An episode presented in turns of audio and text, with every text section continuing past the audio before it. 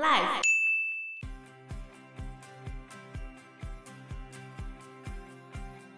大将女就是在西元两千年前后，人们只称那些爱穿名牌炫富、爱往星巴克跑的女生叫做大将女。大将女的意思就是连大便跟大酱的味道都分不出来。谁会分不出来啊？ 他们自己才分不出来吧？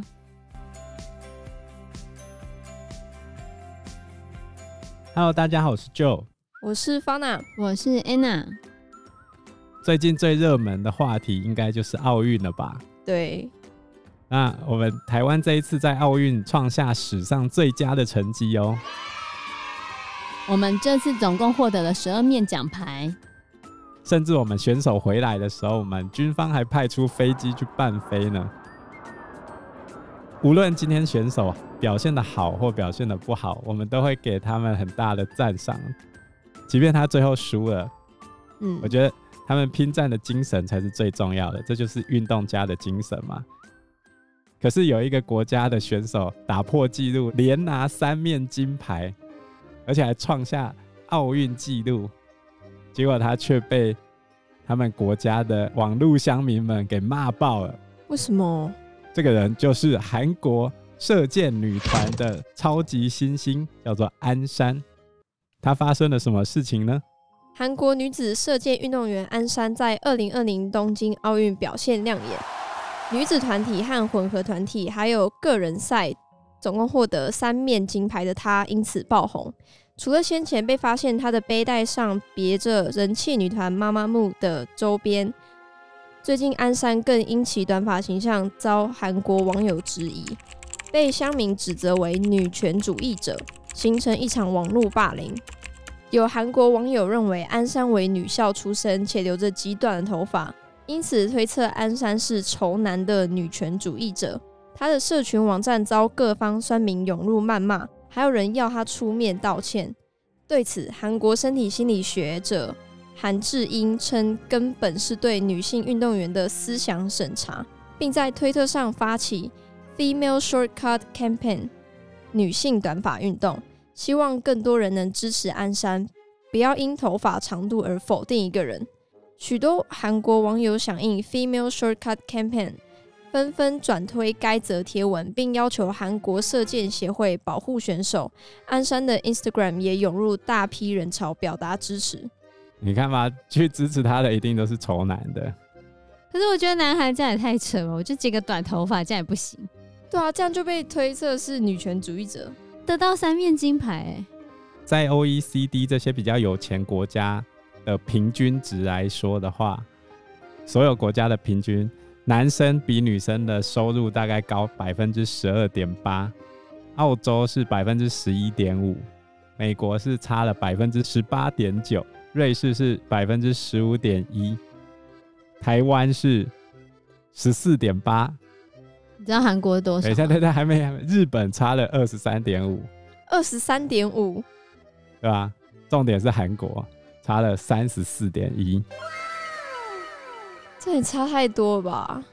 也就是做同样一份工作，韩国女性的收入比男生少了三分之一还多，所以在他们的传统印象里面，女生就是一定要长头发嗯，啊，不然你就是厌男，那、我就骂爆你。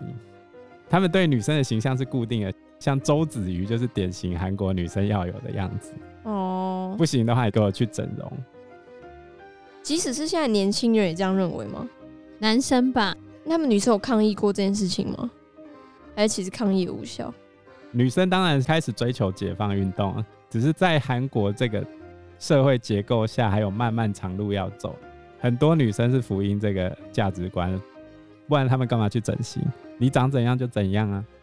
而且韩国还有一堆形容女生的负面言论，比如说我们谈论的这一个电影，八二年生的金智英，它里面就有一个名词叫做“妈虫那就是南韩特有的、啊，就是在家带小孩的家庭主妇就被叫做妈就虫。”，靠老公过生活啊。不然你在家带小孩啊，讲什么话？对啊我觉得很夸张哎。还因为韩国超父权的，他的女生真的很可怜。难以改变。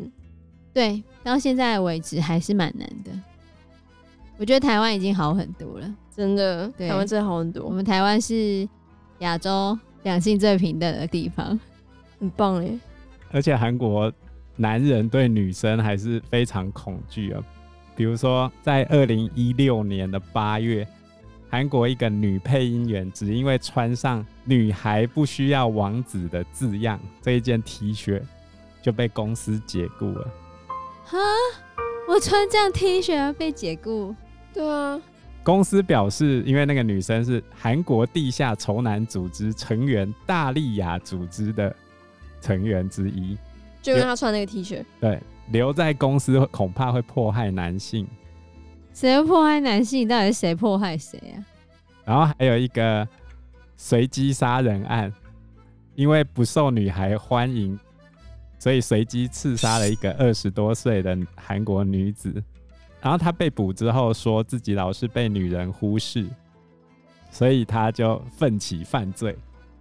那很牵拖哎、对啊，自己的问题还没牵拖别人，不像话 啊、很可怕。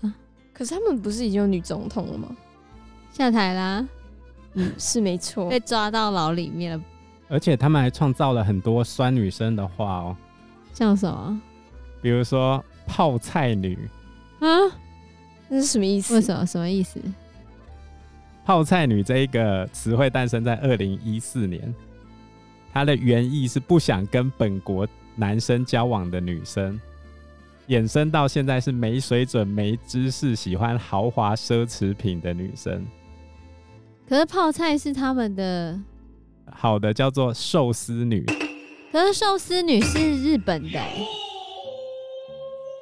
他就说寿司女代表忠实于男性、致力于家事的女生。哈，可是他们明明就讨厌日本，可是却用代表日本的寿司女来象征有良好品德的女性，你不觉得这很不合理吗？他们都没有逻辑，还有一对啊个大酱女，酱就是酱油的酱。也是不好的吗？当然，大酱女就是在西元两千年前后，人们只称那些爱穿名牌炫富、爱往星巴克跑的女生叫做大酱女。大酱女的意思就是连大便跟大酱的味道都分不出来，谁会分不出来啊？他们自己才分不出来吧？她就是比喻总想依靠父母或男人的女性。然后另外一个意思就是讽刺女生长得不好看又爱慕虚荣。所以一定要好看才行。然后大酱女衍生出来叫酱油女，就是穷酸却省吃俭用的女性，是韩国男人向往的结婚类型。所以他们比较喜欢穷酸、省吃俭用的女性。勤俭持家的人，对啊吧我觉得不可能，他们都是这样，你知道吗？就是在交往的时候希望你光鲜亮丽的，可是到结婚的时候就希望你省钱，可是那就不合逻辑啊！因为你当初喜欢他就喜欢他的外表，你喜欢他打扮，你怎么可以期待他结婚的时候就是都不打扮，在家相夫教子？怎么可能？想太多了好吗？这些男生然后泡菜女就是大酱女的二点零版啊，就是韩国文化对坏女人本质的定义。他们认为新时代韩国女性的特质，听好了哦，自私、喜欢名牌、榨干男人，只会在职场偷懒，在经济上无条件的依赖男人，为了更加方便，用整形跟节食为武器来欺骗男人。那是你自己要被骗啊！讲什么东西 呀、这些词应该都是男生创造的吧。女生也有嘲讽男生的名词，比如说“辣酱男”，就是缩衣节食的穷酸男子。所以现实社会比较像是大酱女跟辣酱男的战争。哦，然后女生也会用什么什么虫来形容那些没有能力的男性。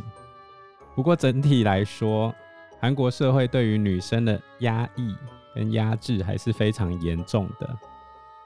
这种文化因素对生育率的影响也很大。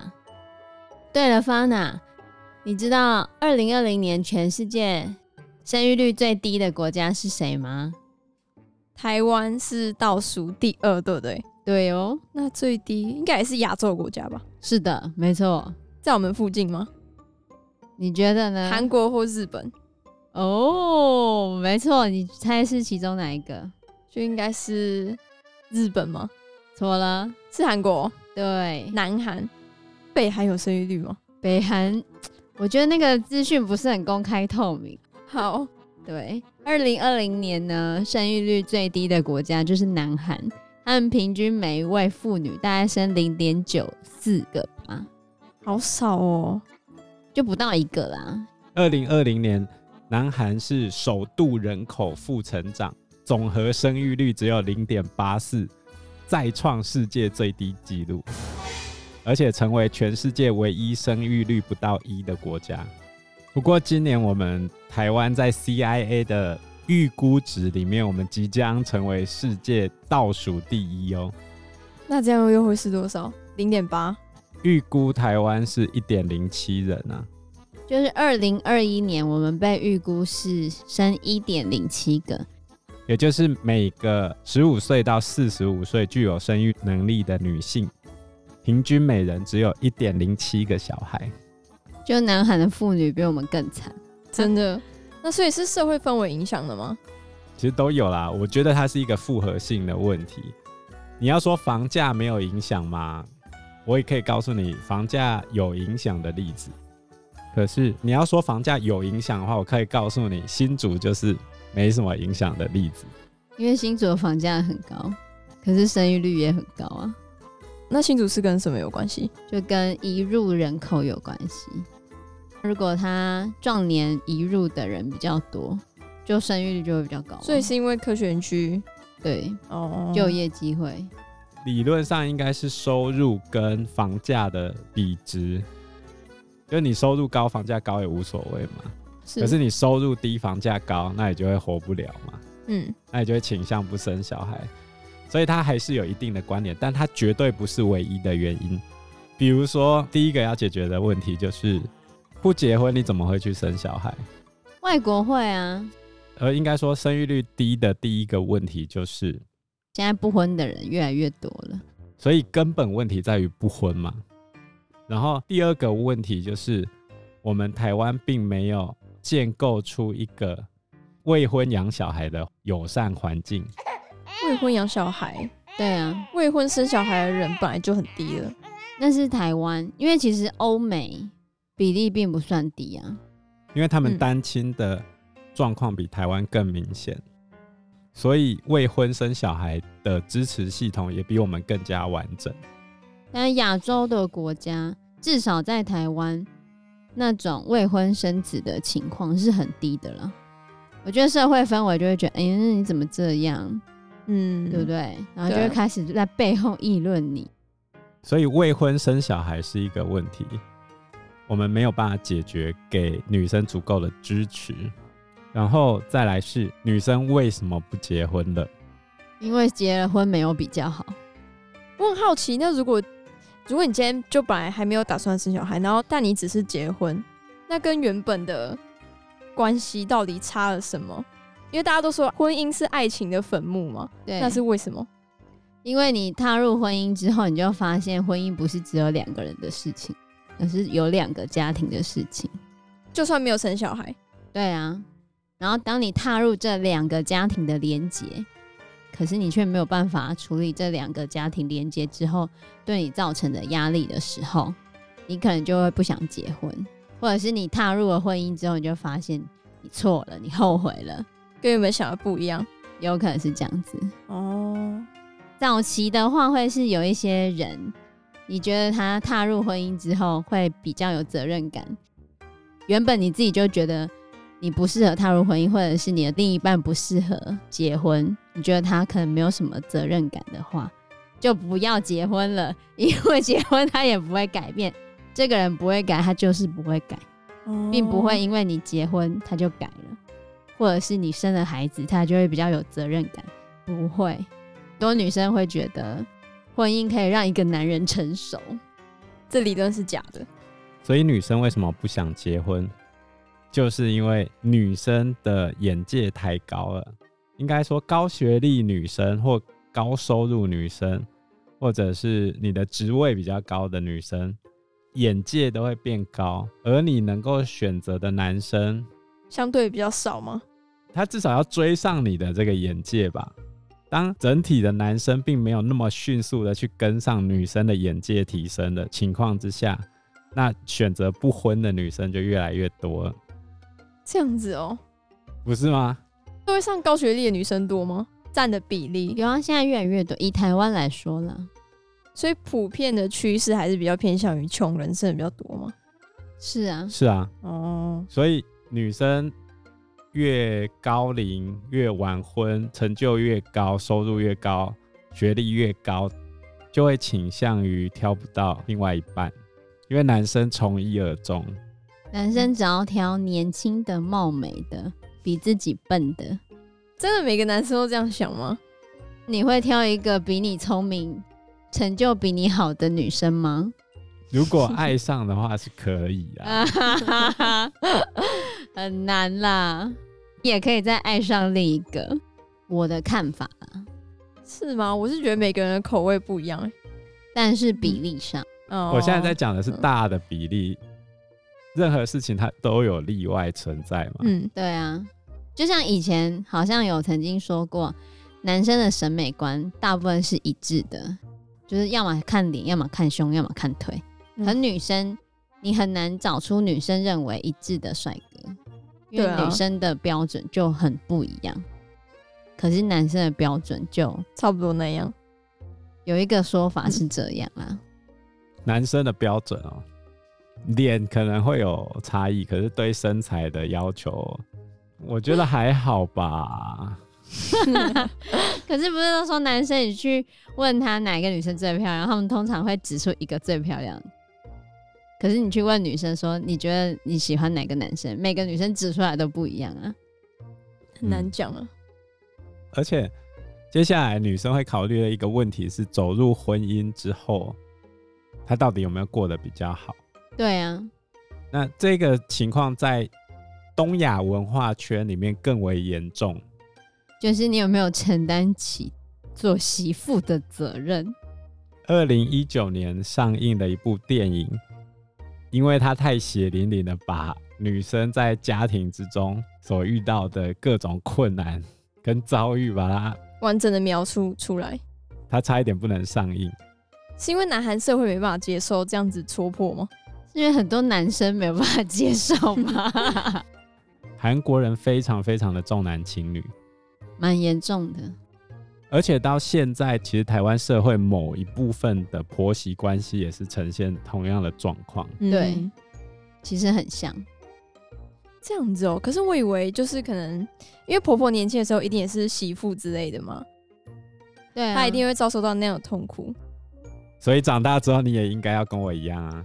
对啊，我以前这么惨，现在换了一个人，我终于可以把这个锅丢给你了。你凭什么爽？对啊，啊，我以前都这么苦了，你凭什么爽？我以前该做的事情你也该做，你就是要负起一个媳妇应该要负的责任。所以是把自己的痛苦施压在下一个人身上，而不是选择让另外一个人好过。啊很多还是这样啦。你怎么可以让他好过？ 为什么不要？为什么？嗯哎、我终于可以逃离这个枷锁了，终于有另外一个人过来了，可以就是任我使唤。对啊，抓交替的概念，懂我的意思吗？ 好不容易有一个傻子过来， 我这时候不把工作推给他，不然还是要我做哦。我以前都做，我现在还要做到死哦。不行不行，就是媳妇要做。 可是是要同居才会有这个问题吧？是吗？你说住一起吗？对啊，哦对，但是你忘记了各大节日，嗯尤其像什么过年呐、拜拜的时候，你就知道了。啊，如果是我，我会选择放过我媳妇、欸，这样真是太难过了。你是受到西方文化影响比较大的一个人，嗯可是我觉得跟人的心态也有关系吧。但是你妈妈有接触到这样的婆媳的问题吗？应该是没有，没有，。我婆婆对她比较好。对啊，而且就是你奶奶跟你妈妈的相处，应该不会是那种上对下的命令的关系，嗯对不对？可能大部分都是比较偏朋你友的奶奶就关系在俄罗斯是管得到对啊，没有他。而且他这么们远，有啦，有一阵子她有来，我小时候的时候她有来过我。对啊，那时候就一起相处，一起生活，差不多两三个月。对啊，那时候就是我妈之后有跟我分享，她说她人其实还不错，就是会帮忙带小孩，然后啊嗯不会很多事情都叫我妈做。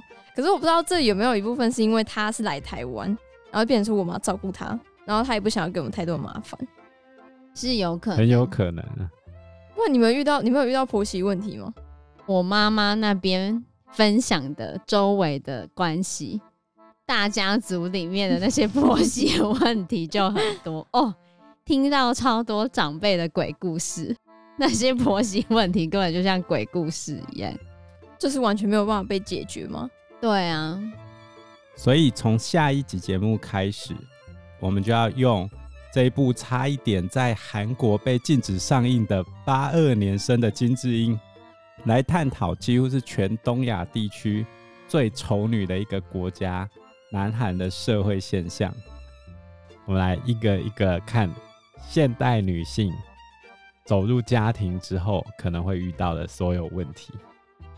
我觉得其实也跟台湾有一部分是蛮贴近的啦。只是他们更严重一点。对，因为时间关系，我们这一集节目就到这边喽，谢谢大家，谢谢大家，谢谢大家，拜拜，拜拜拜拜。